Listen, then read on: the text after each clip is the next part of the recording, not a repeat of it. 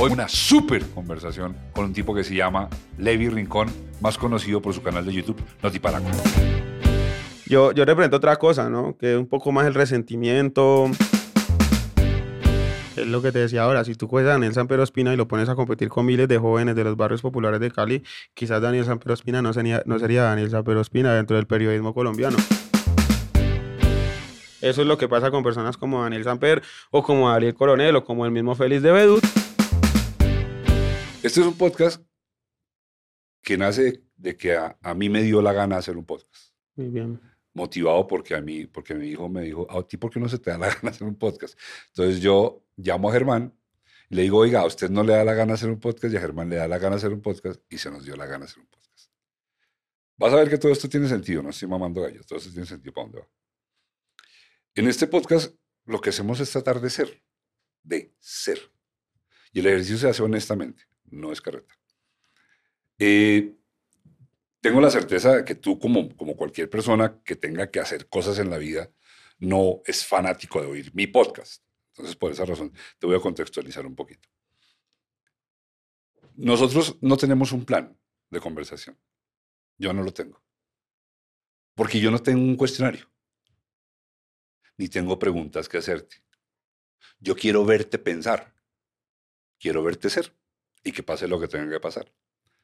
Entonces, así funciona y ahora sí, lo, lo, pongo en evidencia, es clarísimo que tú y yo nos acabamos de ver por primera vez en la vida. No tenemos una relación ni comercial, ni de colegas, ni de amigos, ni de enemigos, ni, ni de, de, nada. Ni de saberse el nombre siquiera. Nada, ni de saberse el nombre. Baje cuánto habías visto mi contenido. Este, es un chiste local, pero estuvo bueno. No lo vamos a publicar, pero estuvo bueno. A ver.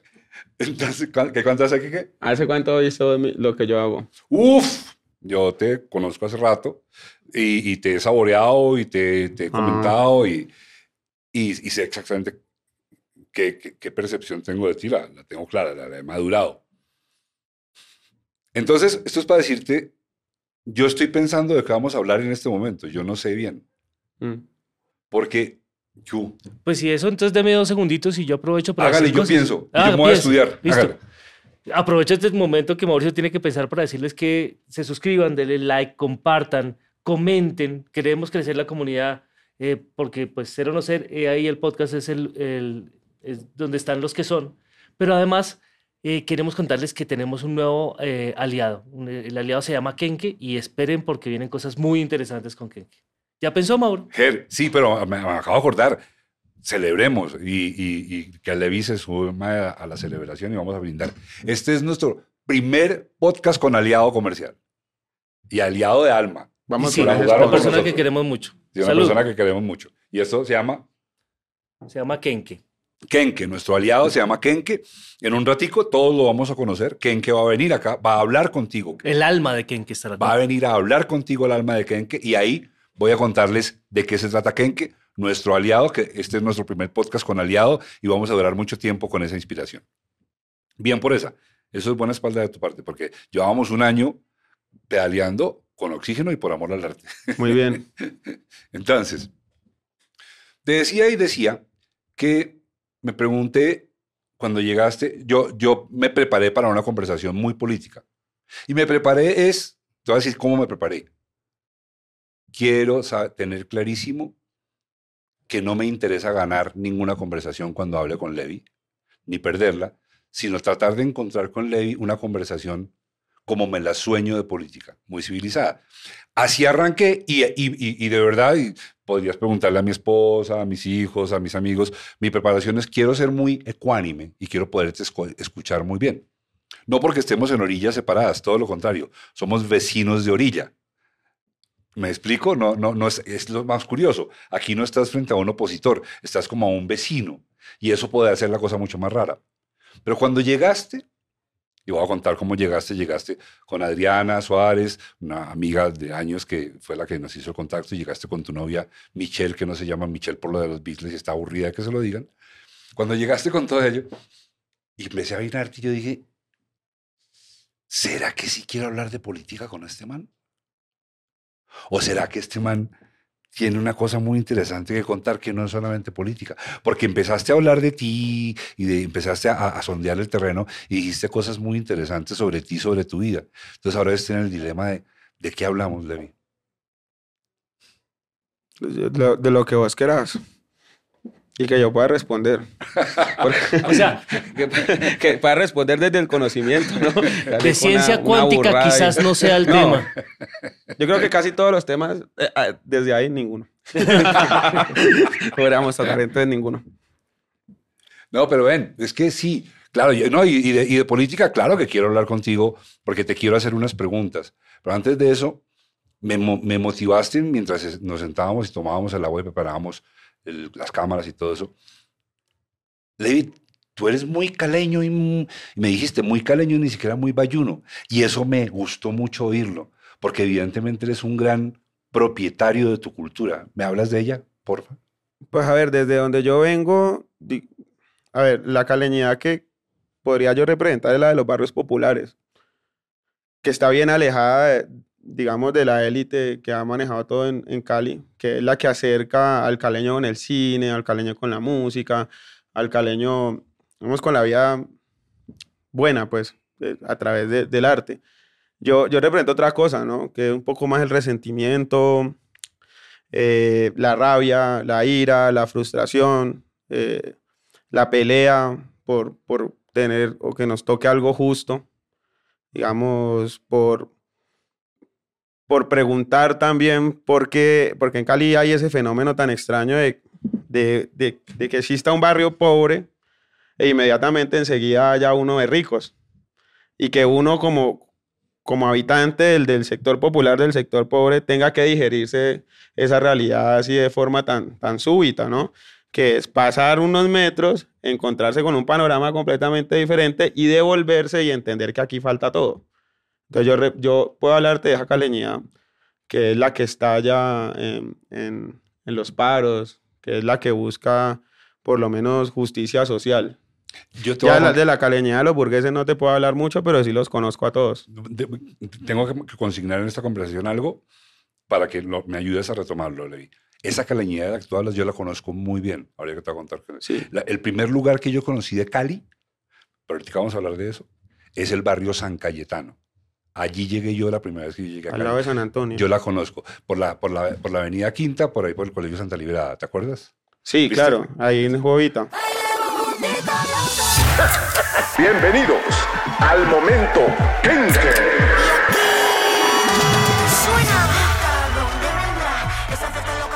Voy a aprovechar este momento en que, en que el espíritu Kenke, Kenke Soul, le va a hacer a Levi una pregunta que tiene que ver con lo que él acaba de decir. Pero, ojo, hablemos de Kenke. Kenke, Kenke, nuestro nuevo aliado, nuevo y único hasta el momento. eh, y- Queremos que y- sean- que hayan y- más. Y gran aliado, solo que este es un gran aliado.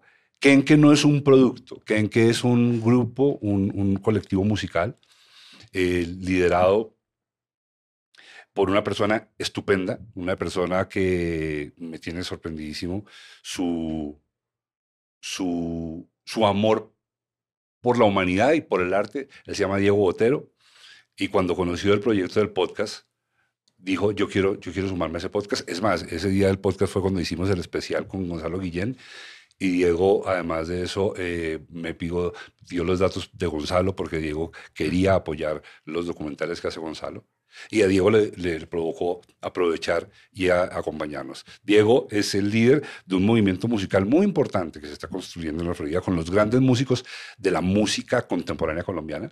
Se llama Kenke, el grupo, es un, un colectivo. Y Kenke Soul es el alma de Kenke. Y Kenke Soul va a estar con nosotros de vez en cuando de aquí en adelante, porque como nosotros no grabamos en orden cronológico, entonces a partir, habrá algunos podcasts que no lo tengan, pero de aquí en adelante nos va a acompañar mucho tiempo. Y Kenke Soul le tiene una pregunta a nuestro invitado. Háblamelo, manifestámelo, contámelo, volvémelo a decir. Este man, Levi, no, Levi Rincón, Levi Rincón, esa gonorrea es... Pero grosero, ay, groserísimo. Ven te digo, oye, ¿sabes qué? Yo te iba a dar un consejo de belleza, pero no te voy a dar ningún consejo de belleza. Para que te veas así bien chimba, bien elegante, que que tengas los dientes chimbas como... No, hoy no. Más bien, ven y te pregunto una vuelta, una vueltica. ¿Vos has visto esos grandes compositores de música que han trascendido en la historia y han movido masas para que hagan, e incluso han cambiado la historia de hasta de la humanidad? ¿Ah, lo has oído? ¿Has oído que esos manes gritaran? Esos manes no gritaban. No gritaban. Pues ¿para qué gritas? ¿Para qué? Ahí te dejo pues te rompo en la uña, mi niño. Ese es Kenke Soul. Kenke Soul es el alma de Kenke. Y este, este personaje, que es real, eh, se ocupa mucho de preguntarse el para qué hacemos las cosas y qué clase de orden les damos. Levi, ¿qué le, qué le contestas a El grito es una expresión sincera de lo que yo hago cuando, cuando grabo mis noticieros, ¿no? Que es una parte de, de mí, ¿no? Una, una multiplicidad de Entonces, es seres. que te lo voy a unir con lo, lo que le vienes diciendo, porque es que por eso fue que traje a Kenke Sí. a que te hiciera la pregunta. Porque dijiste una cosa muy interesante, para mi gusto, de una gran integridad. Dijiste, yo soy de ese sector que es resentido. Mm, Pucha, es que eso es bien interesante. Entonces, por eso dije, ok, que, que, que te pregunte ahora, porque si tiene que ver lo uno con lo otro, te pregunto. Sí, claro, el grito es una expresión de sinceridad, ¿no? Cu- Cuando uno no, cuando a uno no lo escucha, pues uno grita. ¿no? Nosotros los pobres no, no tenemos mucho, y todavía me identifico con la pobreza, no, te- no tenemos, digamos, muchas herramientas para manifestarnos, ¿no? Nos toca por, por las vías a veces, incluso de la violencia, para poder llegar a, a donde queremos llegar. Y eso es parte, parte culpa del abandono de Estado, ¿no? Que no, no nos deja a nosotros nada hasta que nos convertimos en seres supremamente violentos que nos manifestamos a través de ese lenguaje. Te voy, a, te, te voy a sumar a lo que estás diciendo. Pero ese grito no es de violencia, ¿no? Ese grito es de ira, de frustración un poco. Sí. Imagínate que yo tomé, yo, yo me he psicoanalizado muchos años y una vez me, me topé con este hallazgo. Mi psicoanalista en aquel momento, Félix Cantoni, me mostró, me mostró qué pasa cuando a ti no te escuchan. Él me enseñó que una de las acciones más agresivas y violentas que un padre puede hacer con un hijo es quitarle el habla, que les dejan de hablar. Mira qué pasa. Cuando tú no te sientes escuchado, definitivamente te vuelves violento.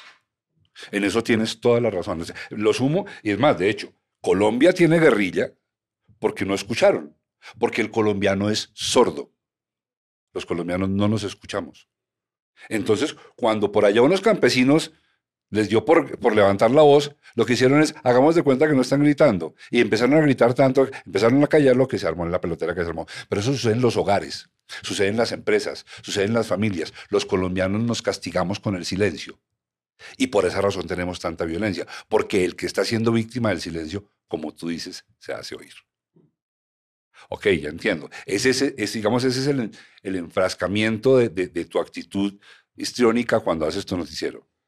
Sí, yo veo la necesidad de sentirme, de sentirme, yo sien- siento que tengo que ser escuchado por las personas que yo quiero ser escuchado, ¿no? Digamos que la, la política aquí también nos apartó a nosotros mucho. Entonces, no nos permitía la participación desde la opinión. Claro, ha- han existido grandes opinadores políticos, columnistas, eh, humoristas, pues ninguno nos hablaba a nosotros.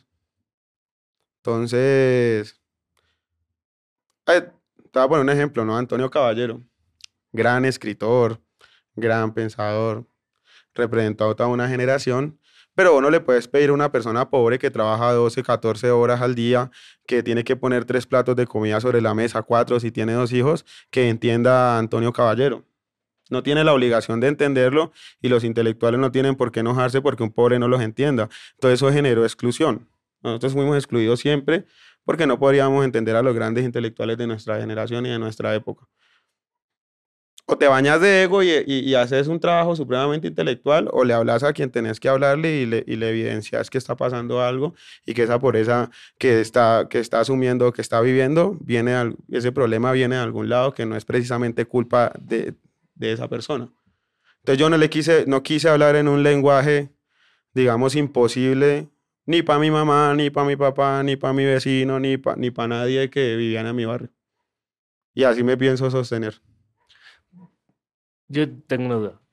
¿Su programa es un noticiero o es un, es un espacio de opinión? Es un espacio de opinión, porque, digamos, yo presento noticias que ya, pues, que ya han- otros periodistas han, han evidenciado, ¿no? Que, digamos, pues, tengo unas fuentes selectas que son Gonzalo, que lo acabaste de nombrar, Gonzalo es amigo mío, Julián Martínez, eh, esta gente de Cuestión Pública, Vorágine. Entonces yo mismo hago mi propia curaduría de lo que yo considero que son periodistas serios en el país y a partir de ahí, con fuentes, le doy la información a la gente, digamos, una especie de antena que absorbe y después suelta, y, y- y le doy mi punto de vista, que es la opinión que hay dentro del programa, que muchas veces también puede parecer un programa de humor, ¿no? O, o un, o un programa completamente lleno de resentimiento, que es una bandera mía. O sea, yo, a mí no, no me da pena decir que yo soy resentido, en- de ninguna forma. Eh, un poco lo que logra la dictadura blanda, o sea, el- nosotros hemos vivido toda la vida dopados dentro de algo que hemos creído que es democracia. Y esa democracia falsa nos arrebata también eso, ¿no? Que el, el resentimiento, la ira, la furia, porque nos hace sentir mal al manifestarlo. Entonces, ay, mira, que este man es pobre y aparte resentido. Pues claro, ¿qué otra cosa querés que yo sea? Pobre y resentido. Y con esa bandera voy y peleo por lo que yo considero que me tiene que tocar a mí. Bueno, me puedes hacer sentir a mí mal por ser resentido. Ven, ven, ven, ven. ven. Esta, esta conversación, no, menos, menos mal, yo no tenía preparado nada. Lo tenía preparado, me tiro en la conversación. Está buenísima. Mira. Te, te interrumpo no porque no me interesa lo que estás diciendo, sino porque, porque quiero que me ayudes a construir la conversación. Pero tengo que pensar muy claramente porque este es un tema muy, muy escaso. Mira que yo estoy de acuerdo con lo que tú dices, pero no. Y te voy a desbaratar el cubo que te acabo de dar. O sea, estoy de cómo es que estás de acuerdo, pero no. Voy a contextualizarte rápidamente. Yo nací en un barrio del sur de Bogotá que se llama La María, carrera tercera número 941 Sur. Es un barrio que está incrustado en los siguientes barrios: Las Brisas, Las Cruces, el 20 de julio, San Cristóbal y Villa Javier. Yo ahí nací. Mi papá era periodista, mi mamá era trabajadora social, mis hermanos abogados, y ahí crecimos. A mis 17 años me fui de ahí a ninguna otra cosa maravillosa, a, a Pablo VI, un barrio clase media. Y el discurso que tú me estás contando, lo oigo desde niño. Y te lo estoy contando porque yo soy unos 25 años mayor que tú. Y no sé si hayamos podido tú o yo tener una conversación de esta categoría alguna vez. Y cuando yo empecé a tener conciencia de la política, que fue como más o menos a los 9, 10 años, porque en mi casa se hablaba mucho de política, y a mí intentaron engancharme para la guerrilla un profesor del colegio. Yo el discurso siempre lo tuve cerca. Es más, te voy a decir, mis hermanos lo recitaban. Hermano Germán, mi hermano Fernando, mis grandes, ellos ese discurso lo recitaban. El discurso de, de la rabia con la riqueza, de la rabia con la, con la prosperidad. Y yo crecí en ese mismo hogar y entiendo tus gritos. Creo, y sobre eso quiero generarte una reflexión, creo que es que a los que, a los que debería atacar ese discurso, ya no les ataca. Tienen un callo de este tamaño. Lo oyen y es como oír el zumbido de una mosca. Y a los que somos afines como tú y como yo, que somos afines en la esencia del pensamiento, aunque nos diferenciemos eventualmente en las formas, a mí me espanta volverlo a oír. ¿Qué piensas de eso? Que yo no tengo rabia con la riqueza, ni con la prosperidad. Tengo rabias con las formas, cómo se obtiene la riqueza. Cómo obtienen la riqueza, la prosperidad no. Vos no sos próspero solamente siendo rico. La prosperidad y la riqueza no, no son siempre inherentes. La rabia mía es, cómo la gente aquí en Colombia se hace millonaria, rica, a través de la pobreza de los demás. Y, y a mí yo no, no creo que eso me vaya a generar un cansancio, ni el discurso, ni, ni la pelea que uno tiene que dar para que eso algún día cambie y se transforme. No a través de caudillos, sino a través de conciencia, de construcción de conciencia.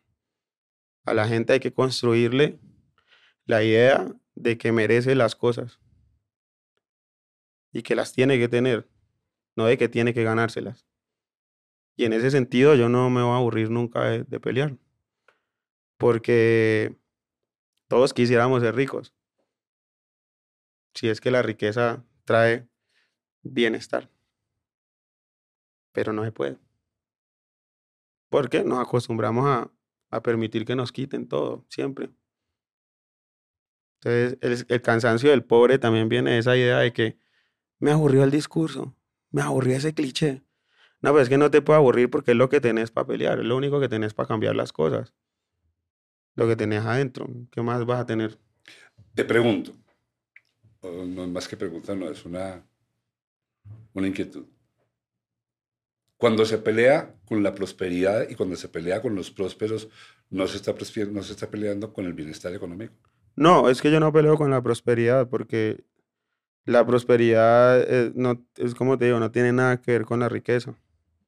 Vos puedes ser próspero sin ser rico. Si hay- si- Bueno, entonces de- definámonos entre los dos. No, yo peleo es con la forma de corrupción, en cómo se obtiene la riqueza.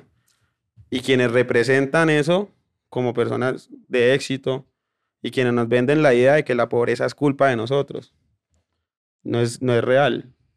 Uno no es pobre porque quiere ser pobre, ni nadie es pobre porque quiere ser pobre. Hay una cantidad de, obstáculos y hay una cantidad de cosas que ocurren para que vos nunca puedes, puedas salgar de los salir perdón, de los círculos de la pobreza. Y es que eso está evidenciado. La- las personas que nacen pobres, el 99% de mueren pobres. Entonces la lucha no sería para simplemente obtener riqueza de forma descomunal, que es lo que nos han vendido, que, que para ser prósperos tenemos que tener riqueza de forma descomunal, sino para que nos garanticen nuestros derechos fundamentales que sí nos pueden dar prosperidad. Y los derechos fundamentales que nos pueden dar prosperidad es acceder a una educación de calidad, aunque te suene cliché, aunque suene un discurso de izquierda eh, remojado, pero son los derechos fundamentales que le tienen que respetar a todas las personas que están vivas en todas partes del mundo. Entonces vos puedes encontrar la prosperidad por lo menos ye- yendo a la universidad a estudiar la carrera que te gusta. Vos puedes encontrar la prosperidad pu- pudiendo hacer el podcast que te gusta hacer. En el caso mío, haciendo el noticiero que me gusta hacer o escribiendo el libro que quiero escribir, sin que eso comprometa mi forma de vida precaria. Yo no puedo vivir en la precariedad siempre sin poder hacer las cosas que quiero hacer.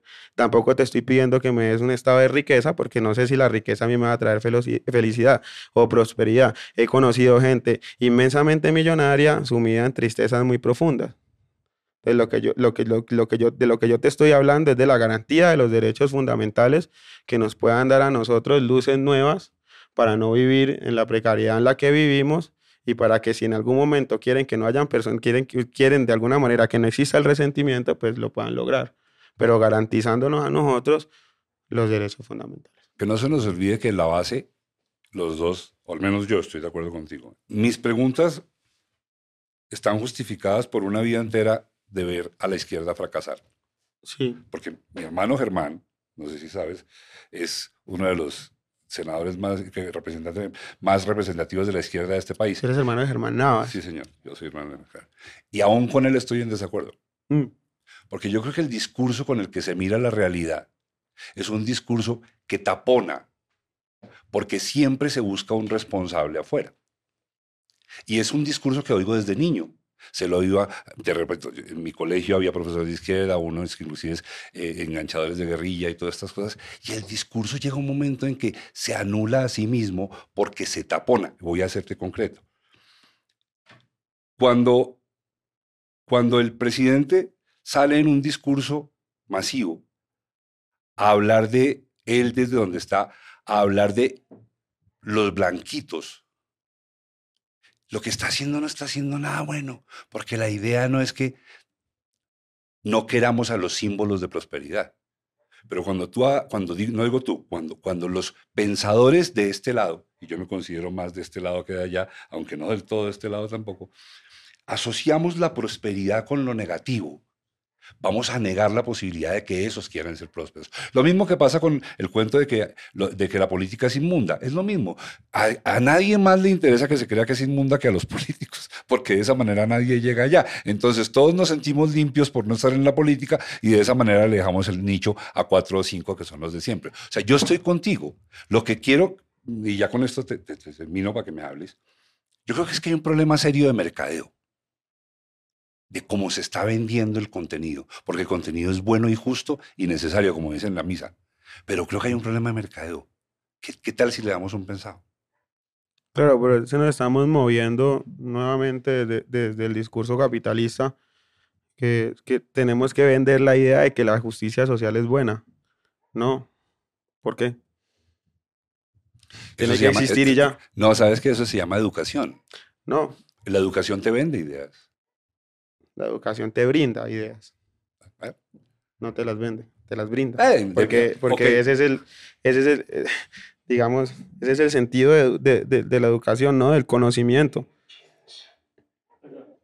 Empoderarte a través de las ideas. La idea de vender las cosas es una idea que cabe dentro del espectro capitalista, ¿no? No, yo, yo no me siento que esté vendiendo un discurso. Yo estoy diciendo lo que siento porque creo que así debería de funcionar el mundo, por lo menos para nosotros. Y yo no, y, a- y- yo no tengo que vender eso. Ni, ni tengo que buscar la forma de que me lo compren. Encontré unas pero- herramientas pero- para poder decirlo y masificarlo, sí.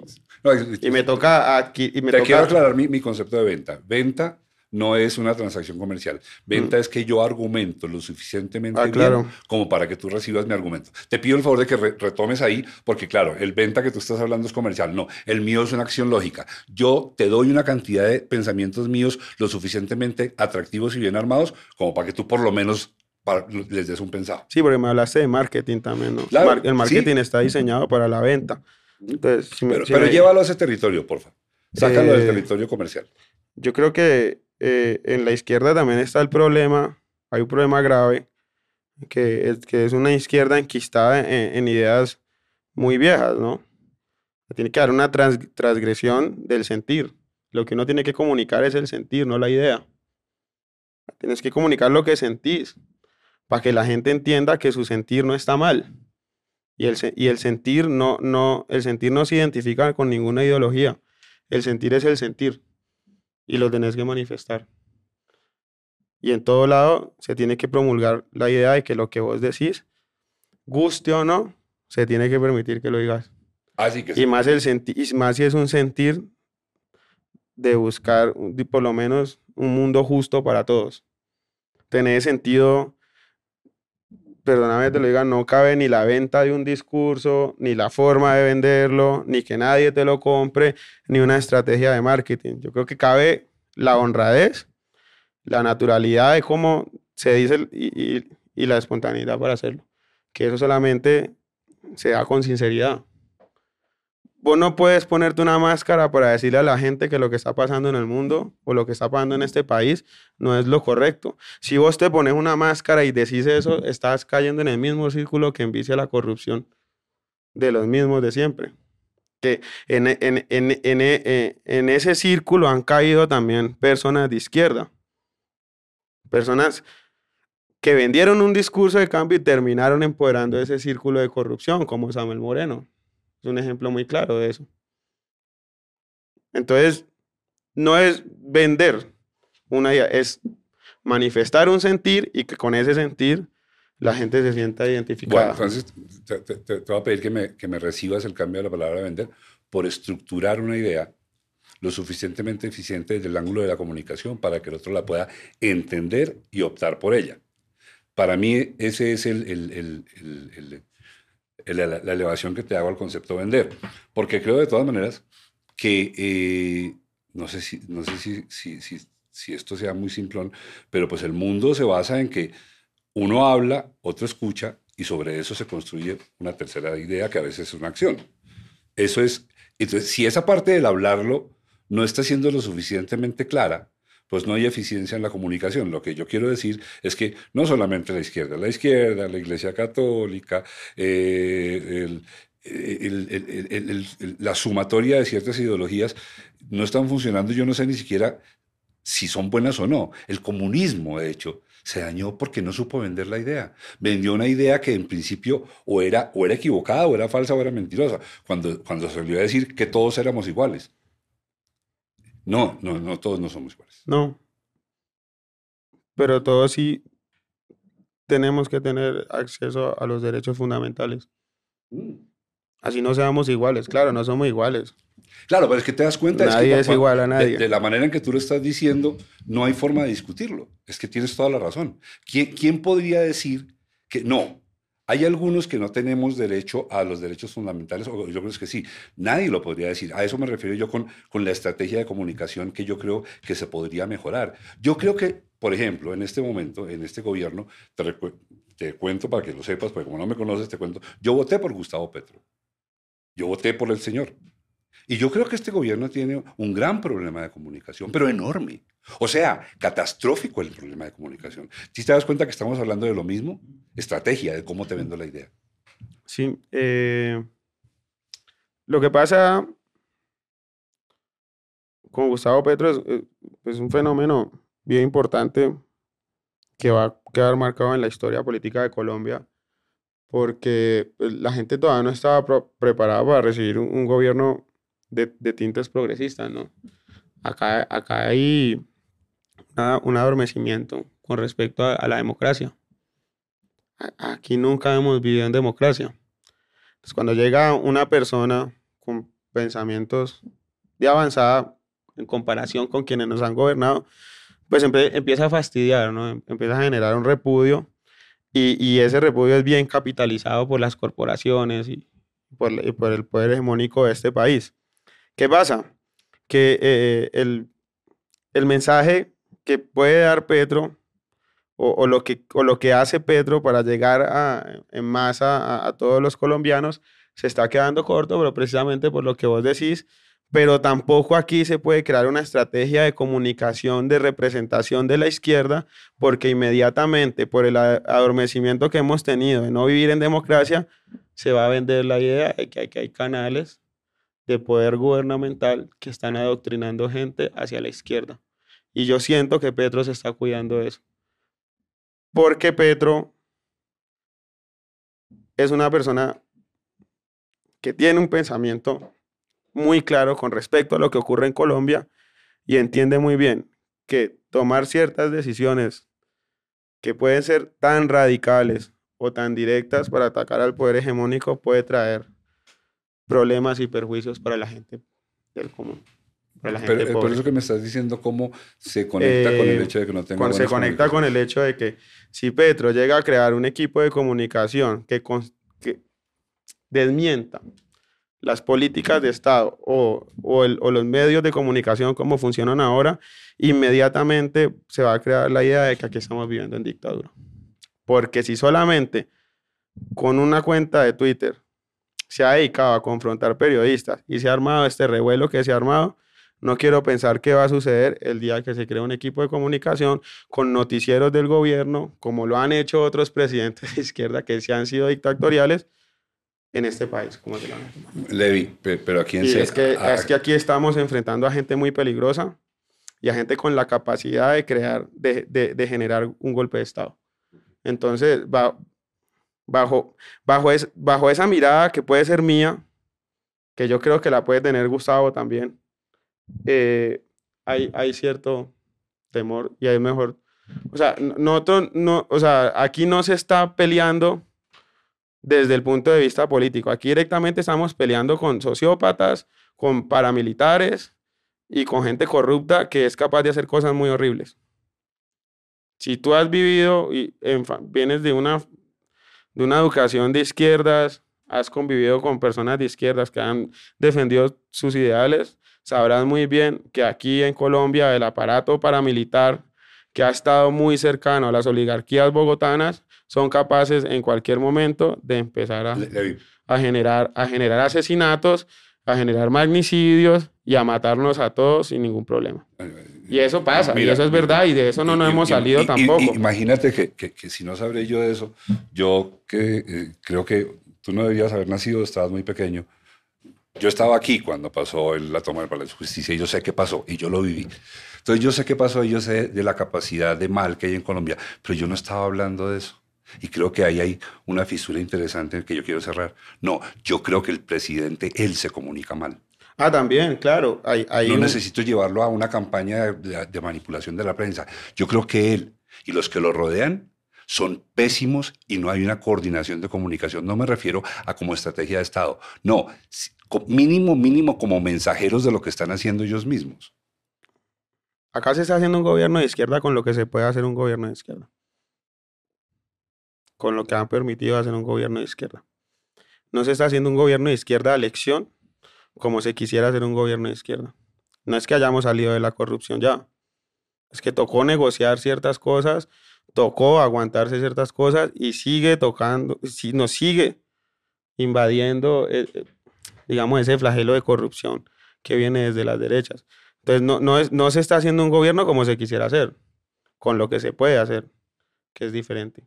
Y claro, el equipo de comunicación de Petro y la comunicación misma del presidente no es asertiva. Pero ¿y qué más podemos hacer? Es lo que se Pero- permite no, hacer, ¿no? pero- Es que Petro es el gobierno, Pero no es el Estado y no es el aparato de poder y- del país. ¿y O sea, no- es cómo te- difícil. ¿Y cómo te parecería si no tú ni yo, no tú ni yo? No, ¿cómo se te parecería si en las esferas donde eso tiene repercusión se reconociera que se cometió un error, por ejemplo? Sí, se ha reconocido, digamos. El cambio de gabinete es reconocer que se tiene un error, ¿no? Que se falló. Es- esas cosas, pero, pero es que más allá de todo, es que hay una pelea, y yo creo que vos lo sabes, hay una pelea marcada con, con quienes no quieren que el país funcione bajo la agenda política por la que el gobierno se hizo elegir. Pero ven aquí. Y, y de, de esa forma es muy difícil tener un equipo de comunicación claro que pueda dar ideas o que pueda mostrar lo que ha hecho el presidente, que pueda competir contra el equipo de comunicación de los medios tradicionales, que es un brazo mediático que viene funcionando muy bien hace más de 50 años. O sea, es que nosotros no nos estamos enfrentando a gente amateur. Es un brazo mediático que ya funciona muy bien hace 50 años, que ha vendido una narrativa década tras década y que ha puesto presidentes y que a través de financiación de banqueros ha logrado posicionar lo que hoy pasa en Colombia. Y ha logrado normalizar dentro del común la idea de que la derecha es buena y la izquierda es mala en este país. Entonces nosotros nos estamos enfrentando a gente que está inventando cosas. Estamos, estamos, estamos, el presidente, no hablo de mí, el gobierno está enfrentándose a gente que viene trabajando muy bien esa idea desde hace mucho tiempo. Y es muy difícil. Es que no es, muy, no, es, no es como que llegó Petro y el país va a cambiar inmediatamente. No, eso no se va a lograr nunca. Pero espérate un segundo. En pero- cuatro pero- años. Pero eh, tú, tú estabas hablando hace un ratico de mercadeo y te repito, mi, mi idea es que entre los dos dejemos ahí cosas para que la gente piense. Yo no, no pretendo ni que tú me des la razón, ni que tú te me nada, nada. Yo quiero que entre los dos pongamos cosas y yo voy a poner una pregunta ahí. Esos mismos que en este momento, y yo los conozco mucho, mucho, no porque sea amigo de ellos, porque, porque, porque los detesto desde siempre mi posición contra el tipo este al que llaman Álvaro Uribe Vélez es radical e inamovible. Que te quede claro eso. Pero entonces, ¿no te parece que esos mismos que ahorita no están dejando gobernar, que yo sé que existen, como te lo acabo de decir tan vehementemente, son los mismos que estaban en las elecciones y por qué no lograron parar las elecciones y ahora sí están pe- parando el gobierno. ¿Qué pasó en las elecciones? ¿Por qué esta gente tan poderosa que ni siquiera deja gobernar pudo permitir que Petro llegara a la presidencia? Porque todavía se respeta la democracia que ellos mismos han, eh, que ellos mismos han creado, ¿no? O sea, si a Petro le roban las elecciones de esa forma paran las elecciones, digamos, hay una gran parte del país que está despierta entendiendo lo que está sucediendo políticamente acá. Es que el país, en medio de todo, ha cambiado de 30 años para acá. El nacimiento, nacimiento no, la llegada de la Internet aquí al país, pues generó esa independencia de comunicación a través alter- de lo alternativo o yo podría decirse de la misma anarquía, si cabe dentro, de, dentro, del, dentro del concepto del Internet, un pensamiento anárquico, eh, un direccionamiento a la autocrítica y a la crítica y, y al cuestionamiento.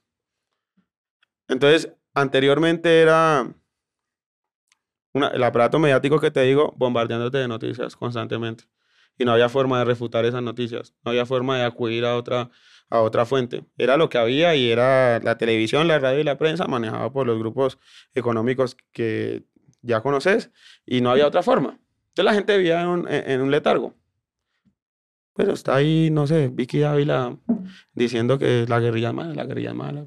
Eh, estaban diciéndonos que eh, Pastrana y ser para la oposición, para la oposición, que dos presidentes que representaban los mismos ideales, uno ultraderecha, otro derecha, eran las únicas opciones que había. Bueno, las únicas opciones. Ya no, ¿no? Pues eso, eso pasa porque a la prensa se le dejó ser prensa a través de la independencia. A la comunicación se le dejó ser a través de la independencia. Entonces, cuando la comunicación puede fluir, que es de lo que yo te hablaba anteriormente, de la naturalidad, de la espontaneidad, de la sinceridad, pues la gente se identifica con esa comunicación y empieza a ver más allá del espectro que siempre ha estado viendo. Entonces eso hace que la gente ya no trague tan entero todo lo que está ocurriendo o lo que, muestra, lo que mostraban los medios eh, tradicionales en, en este país. Eso hizo que ya no pudieran robarse nuevamente las elecciones.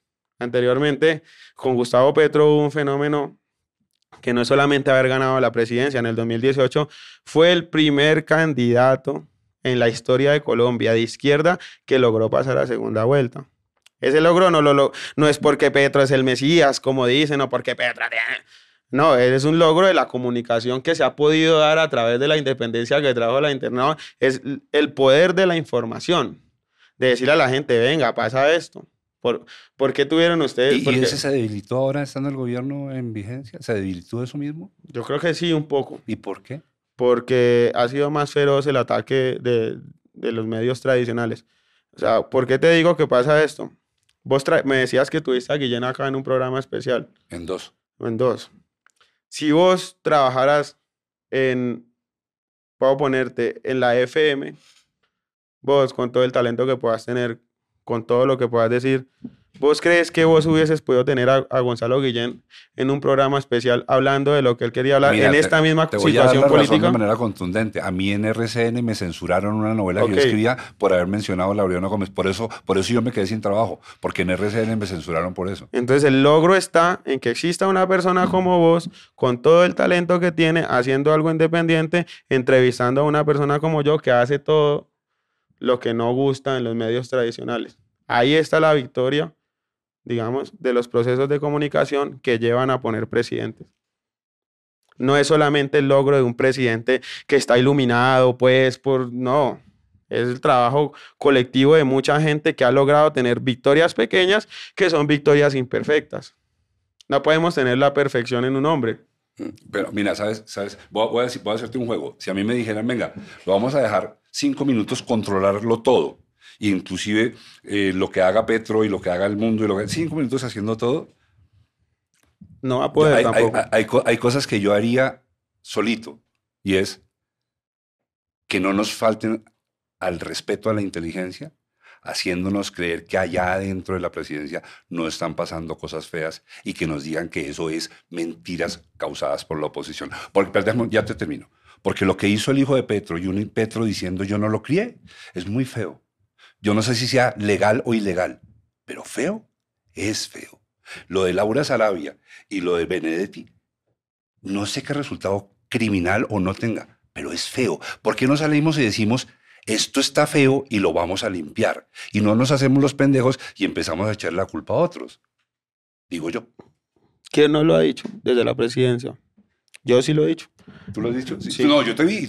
Es más, me Sí. gustó mucho porque yo sí vi tu último y me gustó mucho tu posición porque Sí. tú te pones bravo hasta con el presidente. No, claro, hay que decirlo. Eh, mira, el modelo político que existe actualmente de darle todo el poder a una cabeza es fallido, ¿no? Eh, lo que crea es personalidades megalómanas. No puedes darle el país a una sola, una sola cabeza. Yo creería que el país podría ser manejado por pers- personas mucho más inteligentes en un consenso de, no sé, 10 personas. ¿Qué pasa? Que ese problema, e- ese problema lo tiene la izquierda solamente. Y es un problema de yo soy el elegido, yo soy el más inteligente, yo soy el iluminado. Y lo que vos decís puede ser muy inteligente, pero yo soy más inteligente que vos. Entonces hay una guerra de egos ahí que no Tú permite. dices que ese problema solamente lo tiene la Sí, izquierda. ese problema está en la izquierda porque la izquierda no tranza por plata. Por lo menos no la izquierda corrupta. ya, ya, ya. sí. Entonces, cuando, cuando hay un, un un, digamos, un equipo, podemos llamarlo, de corrupción de derecha, todos transan por los intereses económicos. Claro, claro. Cuando hay un equipo de izquierda, eso es una pelea de egos terrible de a ver quién, hijo de putas, es más inteligente que el otro y quién tiene la capacidad de representar al pueblo que el otro, ¿no? Pero es por el modelo político que, que, que, que crea una competencia de egos que genera megalomanía. Cuando esa persona logra el cometido de soy el primer presidente de la izquierda en Colombia, hay, yo creo, un embriague de poder que sobrepasa cualquier vaina humana. Y es el hecho de vos pararte al frente de miles de personas y decir, soy el primero que logró esta mierda, ¿me entendés? Y yo no sé cómo va a controlar esto dentro de mi ser, pero algo vamos a hacer. algo vamos a hacer porque yo ya soy el primero, ¿no? Y, y algo vamos a lograr. Entonces eso genera un- una disociación de todo tipo, desde la misma inteligencia con la que él puede asumir las cosas hasta el mismo furor de sentir el ser el representante de tanta gente. Y a nosotros como pueblo nos obligan a buscar un caudillo o un representante, ¿no? Porque la política es así. Es que yo me siento como que no me están dando mis derechos fundamentales. Lo que te dije ahora, hay un candidato que está garantizándome toda esta mierda, me voy de cabeza con ese porque como pobre no tengo otro tipo de solución. ¿Cuál otra esperanza va a tener? Entonces genera una retroalimentación, yo podría decir, un poco enferma, que es lo que lleva a, a veces a cometer errores que cuestan caro. Ahora, la corrupción de la que me hablas, pues, vas a hablar, habla vos. No, Sí. no, yo es que tenía una pregunta y es, eh, desde su concepto, desde su forma de pensar, ¿qué sería eh, dentro de tres años cuando se acabe el gobierno de Petro? ¿Qué, qué significaría para usted que el gobierno tuvo éxito? Que fue un buen gobierno exitoso. Mira, ¿Y qué sería que el gobierno no fue exitoso? yo creo que la gran victoria de un gobierno como el de Gustavo Petro y la gran victoria de nosotros que elegimos eso fue haber ganado. O sea que ya, ya, ya está todo bien. No, O sea, no, está no- todo bien. Es un es una manifestación del sentir de que existe democracia todavía. Así esta democracia se mueva en los hilos en los Pero, que se mueve. pero, pero, Ahora, el éxito de un gobierno lo traen las cifras, las reformas, si las dejan hacer o no, el cumplimiento de la agenda política. ¿Me entendés? No sé si va a ser exitoso o no. no. Yo no te puedo garantizar eso. Podría ser un fracaso. Eso pero puede ¿qué, ocurrir. qué O sea, consideraría que sea un usted que es un fracaso? no quiere decir que va a ser un gobierno perfecto ni ganador. ¿Qué, qué considera yo, qué consideraría yo que fuera un gobierno exitoso? Primero, que se hubiesen podido cumplir eh, las reformas. Ya hundieron la primera. O sea, en esta legislatura ya no se puede hacer. Eh, lo segundo es que por lo menos Petro garantice que la gente de los sectores populares acceda a lo que él prometió que podíamos acceder. Yo me represento entre ellos todavía, pero, pero digamos, las circunstancias de la vida me han cambiado. Y, y, que, y que esa gente que antes no tenía cier- ciertos accesos a lo que yo llamaba derechos fundamentales los pueda tener. Y que esa misma gente manifieste que sí hubo un logro social en su gobierno. Si Petro no logra eso con la gente de la Colombia profunda y con la gente de los sectores populares de las grandes ciudades de Colombia, yo considero entonces que el gobierno sí fue un fracaso. Yo una pregunta, Ger. Pero eso es difícil, ¿no? ¿Mm? Es, muy, Pues es, es grande. es algo que no han permitido hacer. Pero si ya se hizo elegir con esas propuestas, tiene que, como sea, lograrlas. Eh, per- pero no depende solo de él. Levi, yo, yo, yo, yo quiero manifestarte aquí públicamente, como esto sale publicado de todas maneras, pero a ti te voy a manifestar. Yo quiero que a Petro le vaya bien. Claro. Mucho.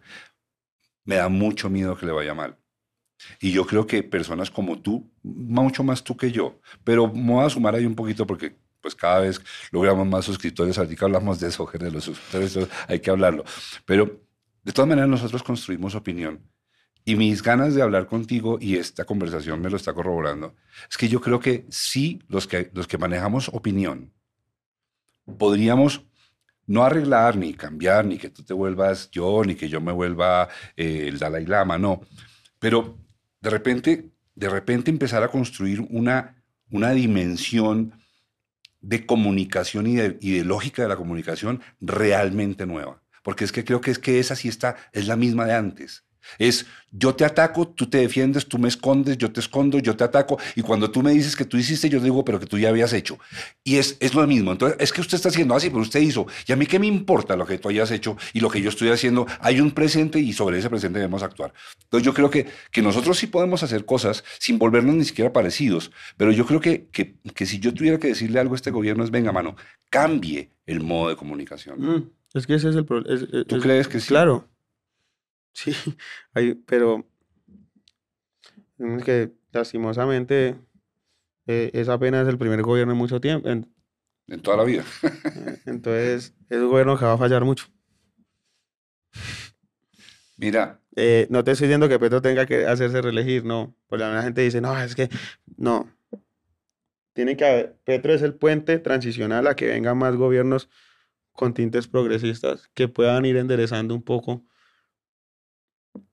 digamos, la realidad en Colombia. Pero, pero este gobierno de Petro va a ser un gobierno que se va a equivocar en muchas cosas, porque es que eh, mágicamente con Petro no no van a cambiar los problemas que ya ocurren en este país. La corrupción y el narcotráfico han tocado todas las esferas de poder en Colombia. Incluso yo creo que la izquierda se ha visto, mucha, la izquierda no, mucha, mucha gente de la izquierda se ha visto mu- muy, atraída por las formas de corrupción que hay en este país. O mucha gente con pensamientos de, de izquierda. Y el ejemplo es ese. Mira, eh, Samuel Moreno, el hijo de Gustavo Petro. Y es, eso hace parte de no saber quién sos en el mundo. Y qué parte tenés que, por lo menos vos, asumir en la historia política de Colombia.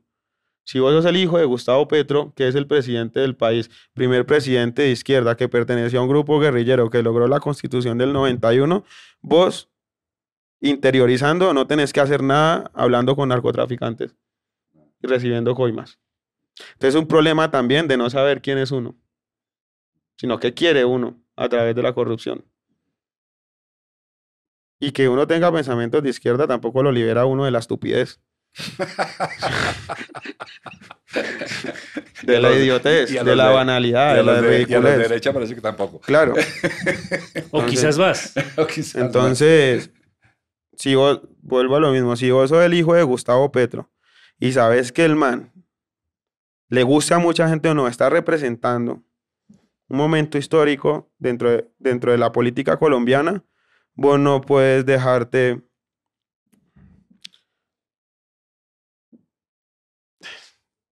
vislumbrar por una casa en un barrio de ricos al lado del Ochar. Eso es no saber muy bien o no entender muy bien quién sos y qué estás representando también vos.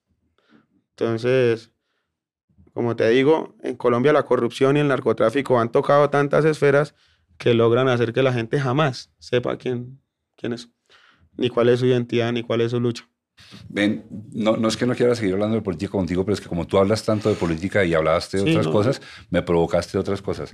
Dijiste más temprano, es que estoy ocupado por esto, esto, esto, y dijiste, y el, y el libro, supongo que es que Mm. estás escribiendo un libro. Sí. ¿Me cuentas de eso, puedes? Sí, claro. eh, am- digamos, yo me encontré la literatura eh, en medio de, de toda la vagancia que decidí asumir siendo una persona de barrios pobres.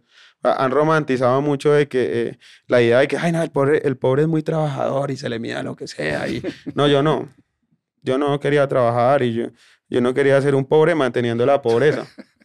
De trabajar no me iba a sacar tampoco de pobre. Entonces yo elegí un- una, unas dinámicas de vagancia que me llevaron a ser una persona muy curiosa con, con la radio, con la televisión, con la literatura. Entonces, en medio de esa curiosidad, me encontré gente a la que empecé a admirar mucho. Ah, pues ahí está Adriana Sabe, se lo he dicho, yo he sido muy admirador de Martín, de Francisco. eh, me encontré con Charlie García y también pues me encontré con escritores. Fernando Vallejo, Gabriel García Márquez, pues por nombrarte escritores colombianos. eh, y empecé a leer por cuenta propia Y me empezó a gustar mucho el rock, mucho leer y poco el colegio. Entonces yo dije, yo estuve en un colegio privado de mi barrio en donde me toca hacer educación física con los marihuaneros al lado y el pensum académico es muy pésimo. yo aquí no voy a salir a ningún lado. Entonces yo empecé a, a sacrificar un poco las horas de estudio por quedarme escuchando mucha música, eh, viendo mucha televisión y, y leyendo lo que podía leer. Y a través de eso dije, bueno, a mí me gusta escribir y me gusta decir cosas y entonces yo voy a trabajar en radio en algún momento y voy a escribir un libro. Pero, eh, cum- digamos, cumplir esos sueños eh, se, se demoró mucho.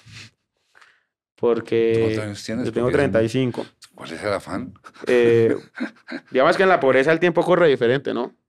Estás buscándote el plato de comida y al mismo tiempo no, o sea, es muy, es muy, es ¿Me, muy, me dejas preguntarte qué, qué tan pobre eras de niño? Eras, muy, Descríbeme la circunstancia, por favor. eh, no tener regalos en Navidad, un par de zapatos para todo el día, para toda la, para todo el año. todo el año, sí. Eh, con el desayuno ir a estudiar y no ir al descanso a comer. Eh, pensar que tu pobreza no era tanta como la del vecino. O sea, pensar, dentro de la pobreza hay jerarquías. También es bueno te sentís tan mal como el vecino. Eh, ponerte la ropa que dejaban tus primos más grandes. Madre cabeza de hogar.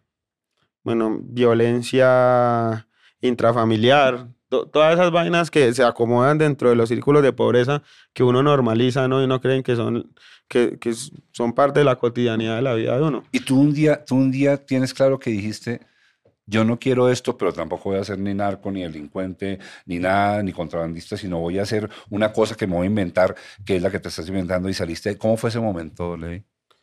Eh,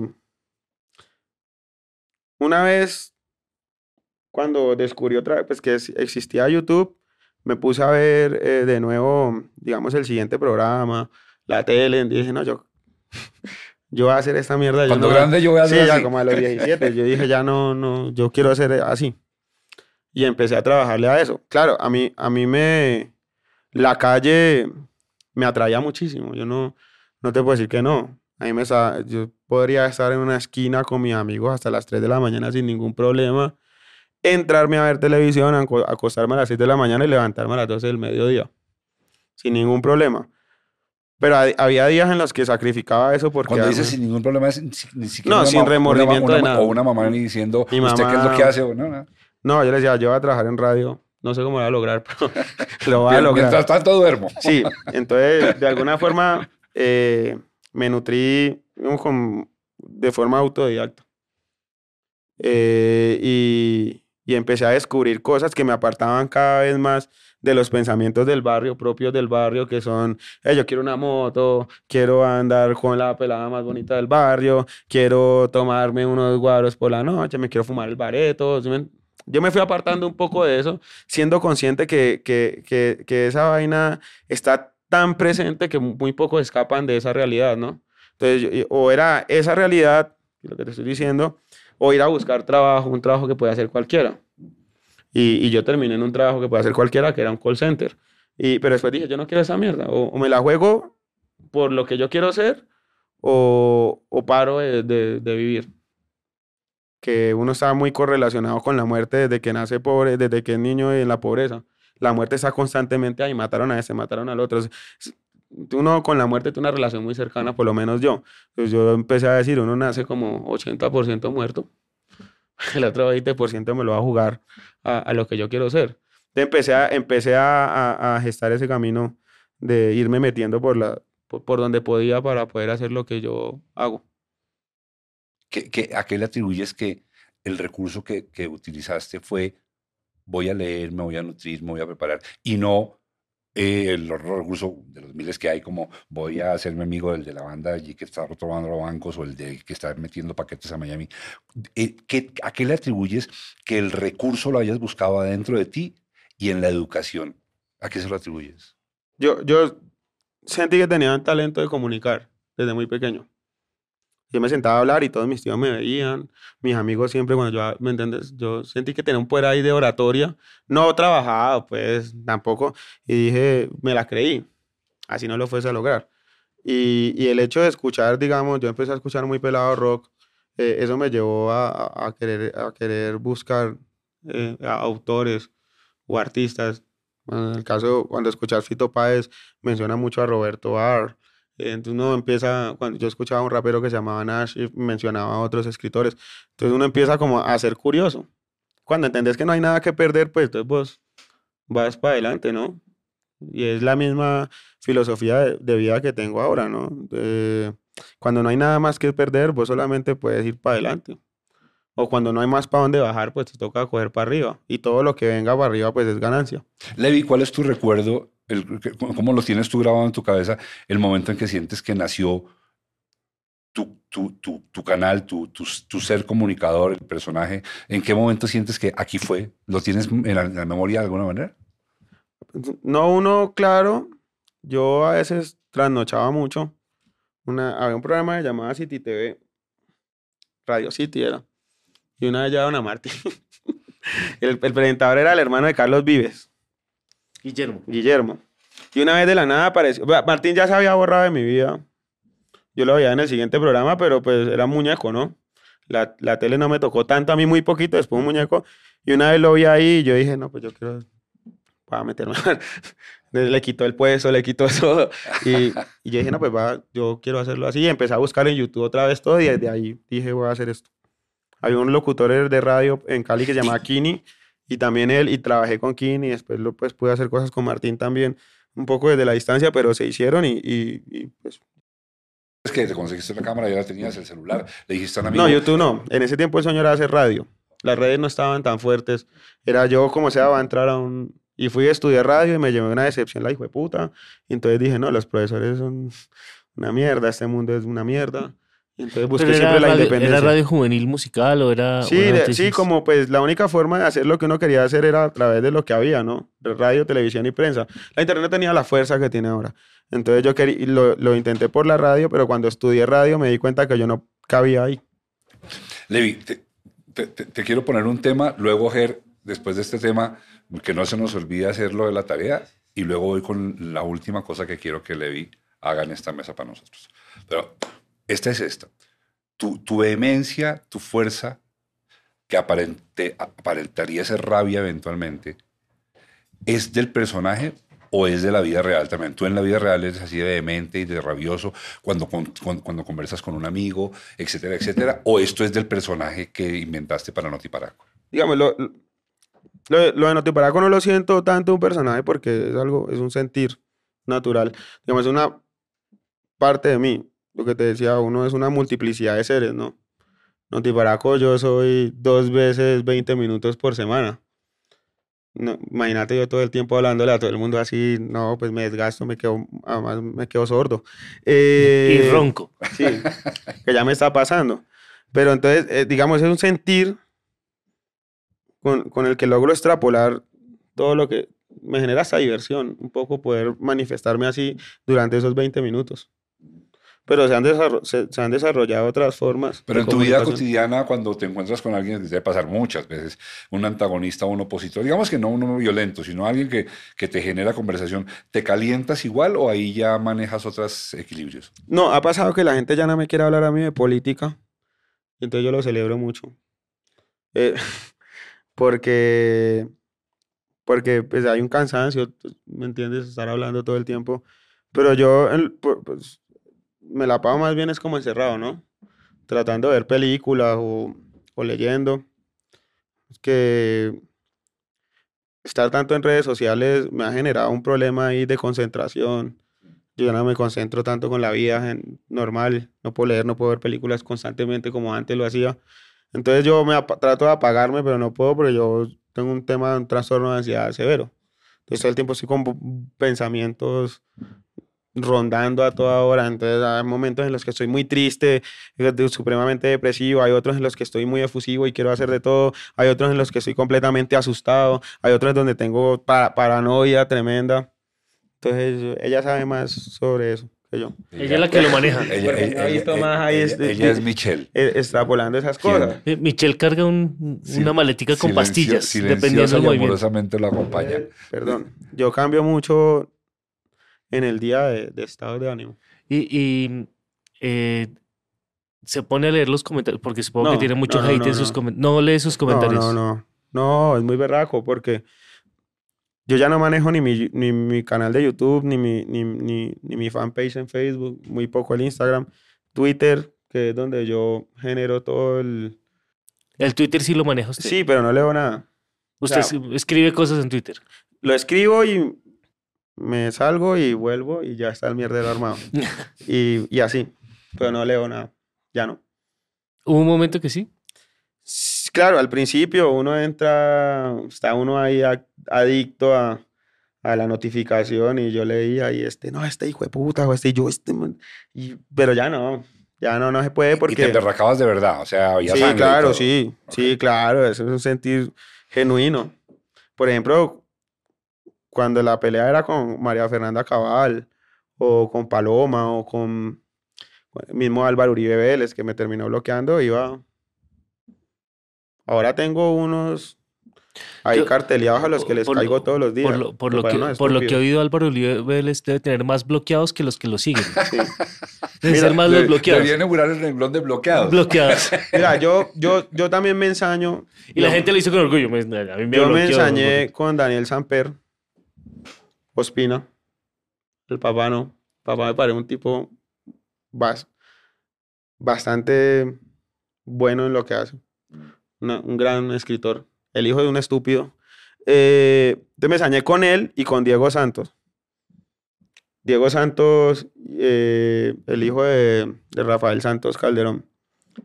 Porque me pareció muy curioso que Diego Santos con este gobierno empezó una preocupación extrema por todo lo que ocurría con la gente pobre de este país.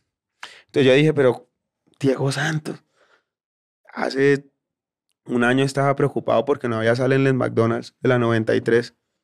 ¿Qué hace pensando en el hambre de los niños de la Guajira, no? Entonces empezó a crear él mismo una narrativa de héroe, Salvador, porque su apellido es Santos. Y desde ahí yo dije, pero, pero, pero ¿cómo esta gente cree que tiene el derecho de, de representar a personas que no conoce, que tampoco tienen identidad en el sentir? Y empecé a atacarlos constantemente y me di cuenta que, digamos que en esos círculos de riqueza también hay gente muy estúpida. Sí, entonces los educan para creer que, que pueden gobernar. Y entonces se cree en la película y terminamos manteniendo una cantidad de ridículos estúpidos que no han hecho nunca nada por el país. Entonces fui a averiguar sobre este personaje que Diego no sabía quién era y me di cuenta que era un advenediz. Hijo de una señora del servicio que tuvo una relación por fuera de- del matrimonio de Rafael. Le dieron el apellido y el tipo se identificó completamente con, con la gente poderosa, ¿no?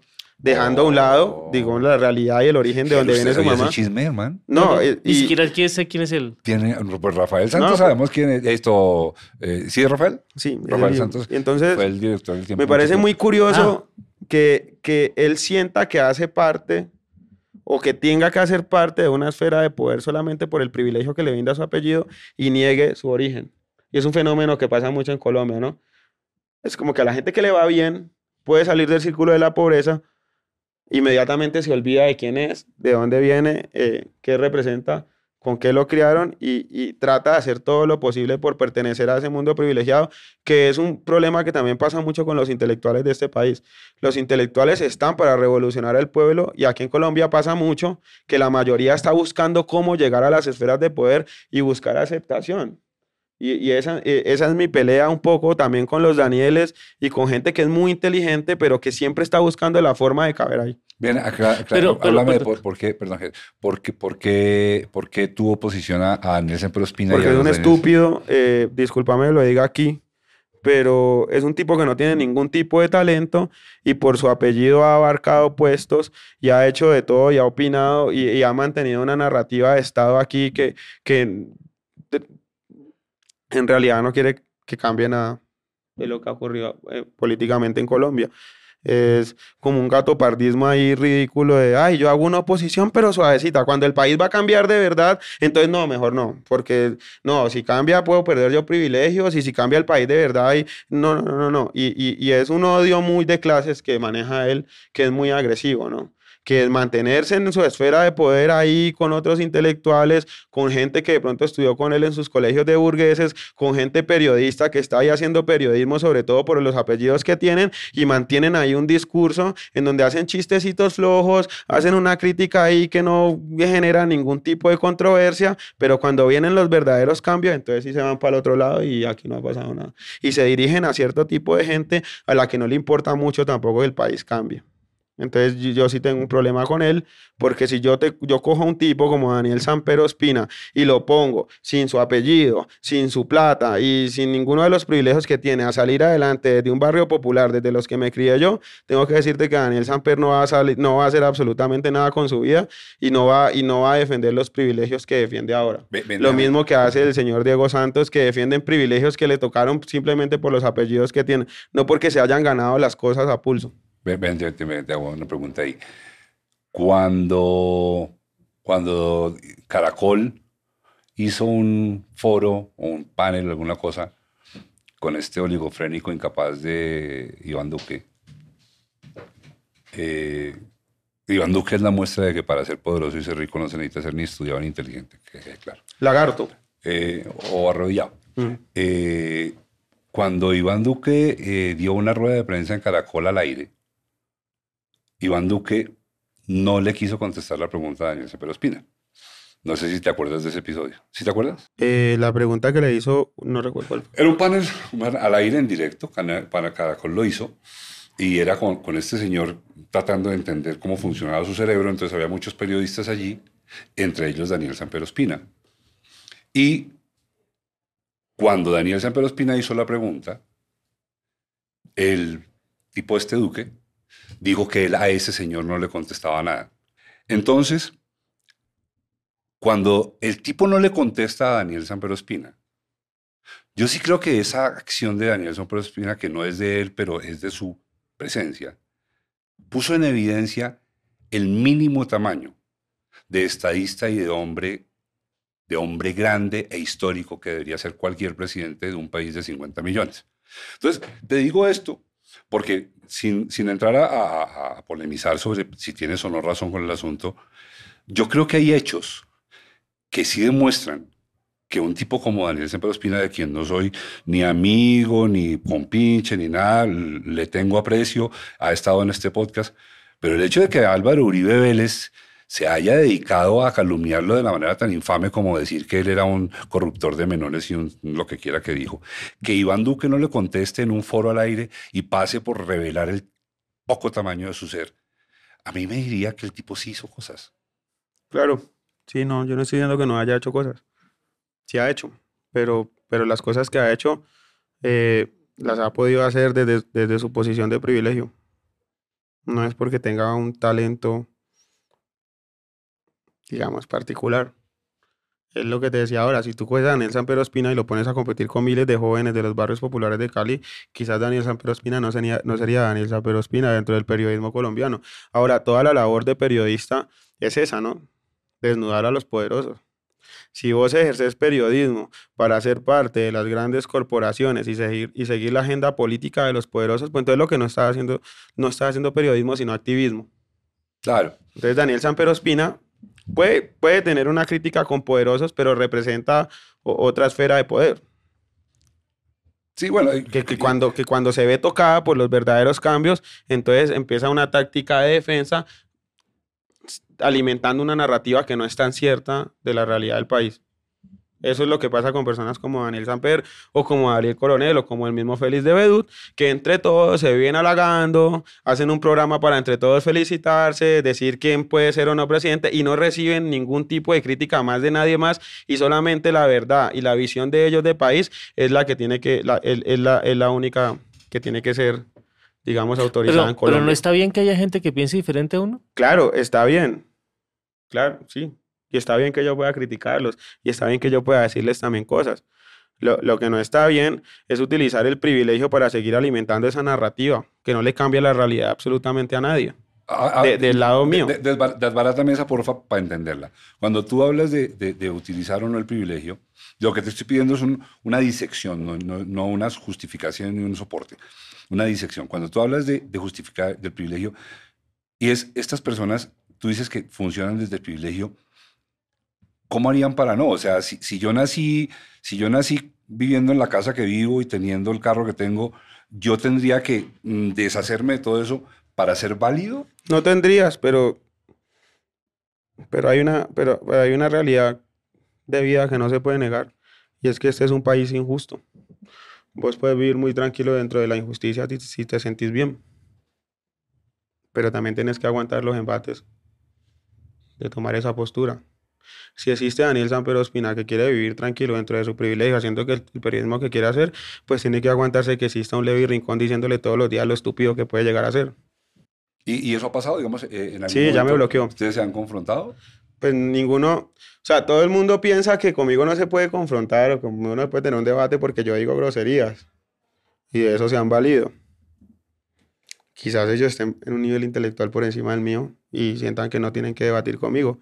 Mientras pude hacerlo, lo hice y también siento que sus argumentos son muy escuetos y muy pobres y poco sólidos. En algún momento de la vida nos va a ubicar en un punto en el que podamos debatir. Lo he invitado muchas veces a debatir a mi canal y no ha querido.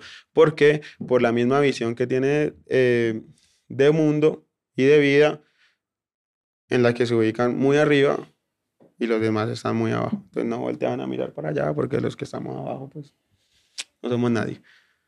Y eso se tratan los Danieles, ¿no? Un poco. Y eso se ha tratado la- eh, eh, eh, el círculo de élite intelectual en Colombia, ¿no? Yo soy la verga, yo escribo una chimba, si vos no me puedes entender, pues es problema tuyo.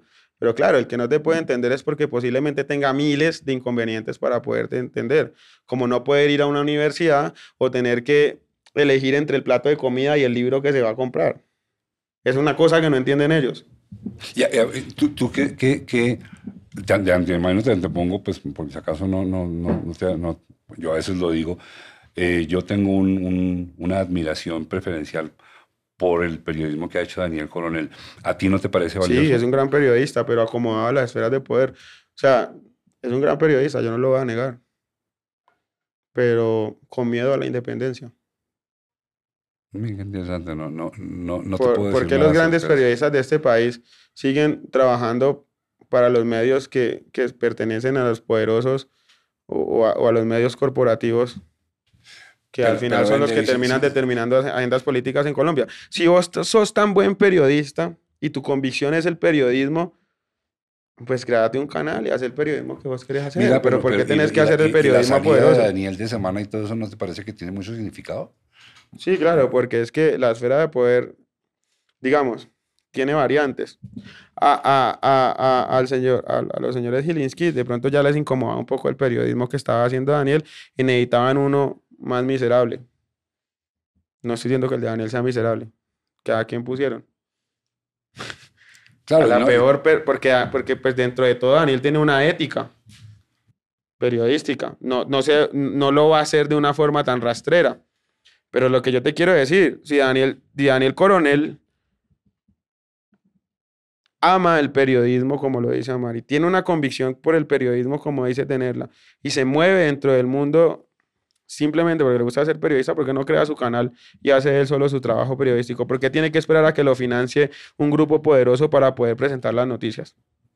Yo tengo una pregunta. ¿Usted cree que los periodistas en sus, no sé, noticieros de televisión, programas de YouTube, eh, periódicos y todo eso, deberían informarle a la gente quiénes son las personas que, Claro. lo, que los que los pues, que les dan la plata? Claro, pero es que, pero es que ese ha sido el problema del conflicto en Colombia, que el periodismo, el periodismo siempre ha tenido una agenda política que es la agenda política del dueño del medio, pero lo acabaste de decir vos, y es lo que ocurre acá.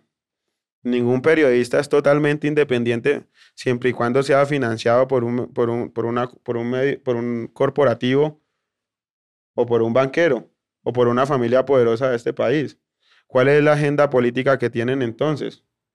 ¿Cómo hace, cómo hace una persona como usted, independiente, para sobrevivir si no tiene esos apoyos? Monetizando ¿Cómo se hace eso? con YouTube, con las redes sociales. O sea, el día que la gente no quiera volver a verme más y no les lo que está guste, diciendo es que nos enseñe. Que nos y no, enseñen a- y no les guste que lo que hace yo falta. hago, Que nosotros no sabemos cómo hacer eso. aquí seguimos apenas con patrocinador hoy. tienen que verse la obra. En la obra digo cómo, Hago plata en YouTube. ¿Cómo así obra? ¿Obra de teatro? ¿Ya está al aire? ¿Esto cómo funciona? ¿Cómo se Tengo ve? una obra de teatro que está haciendo sus primeras funciones aquí en Colombia. ¿Tú? Sí, yo. ¿Y tú actúas allí? No sé si actúe, hago de mí mismo. O sea, ¿y cu- ¿y eso Ah. cuándo se puede ver, hombre? Eh, me presento el 14 de julio en el Teatro Astor Plaza, a- aquí en Bogotá, Del, es del 2023, no sabemos del cuándo. 2023. Y el 28 de julio del 2023 Qué el- buen día. en el Teatro Jorge Isaacs en Cali. Ok.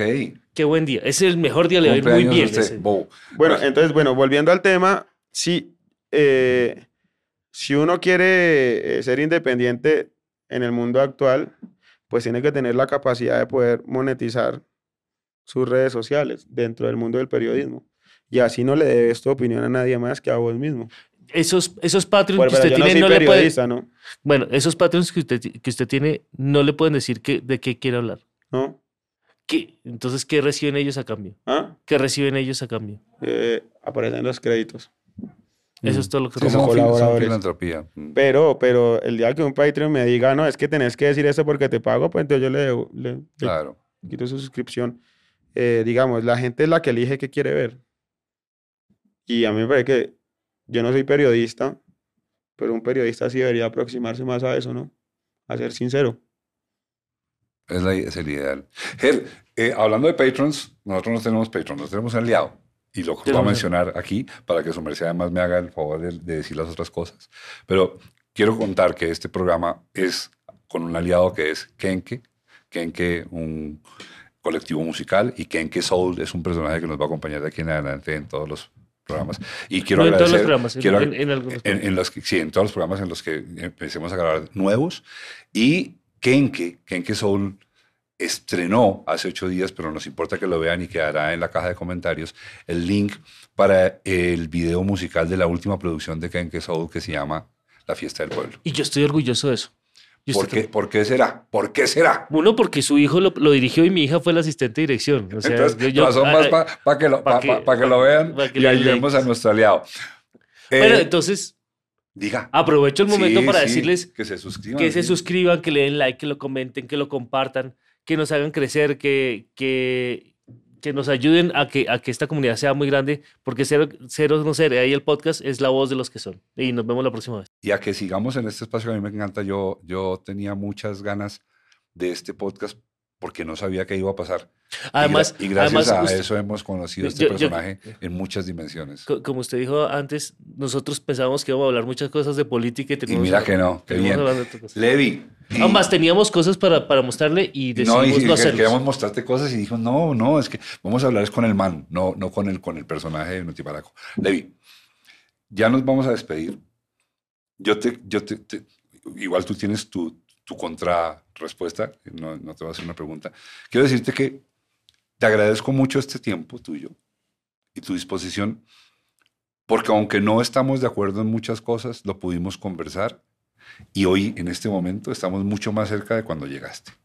Y eso te lo agradezco y te lo reconozco porque esa era mi meta. Mi meta era poder hablar contigo sin que esto se fuera a un callejón cerrado de opiniones cerradas, sino sencillamente en últimas, pues así piensas tú, así pienso yo, y no tenemos que matarnos por eso.